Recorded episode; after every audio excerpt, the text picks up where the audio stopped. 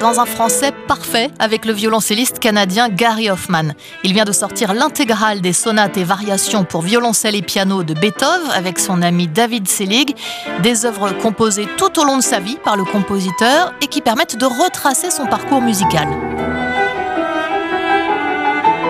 Ça lui a pris un peu de temps pour comprendre ce qu'il faut faire avec le violoncelle, avec le piano, qui est évidemment euh, un instrument qu'il connaissait par cœur parce que c'était son instrument, il était virtuose.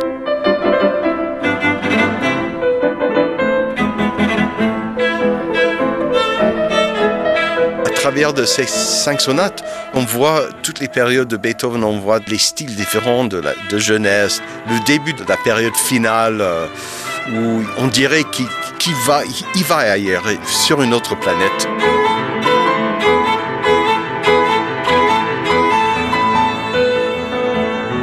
Et c'est ça qui est génial, ça n'arrête jamais.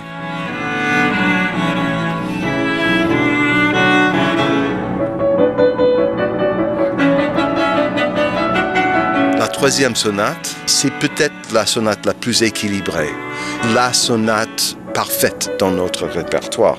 C'est vrai que le premier mouvement est très chanté, très expressif, en fait romantique. Et c'est vrai que c'est la première sonate dans la série des cinq où le violoncelle et le piano jouent plus ou moins la même chose. Et c'est là où il a compris ce qu'on peut faire avec le violoncelle, avec le piano, et il trouve un, un terrain d'entente parfait pour les deux instruments. Cette musique, elle est juste, euh, c'est le paradis, c'est, il touche le ciel. L'intégrale des sonates et variations pour violoncelle et piano de Beethoven, nouvel album de Gary Hoffman, il est paru chez la Dolce Volta.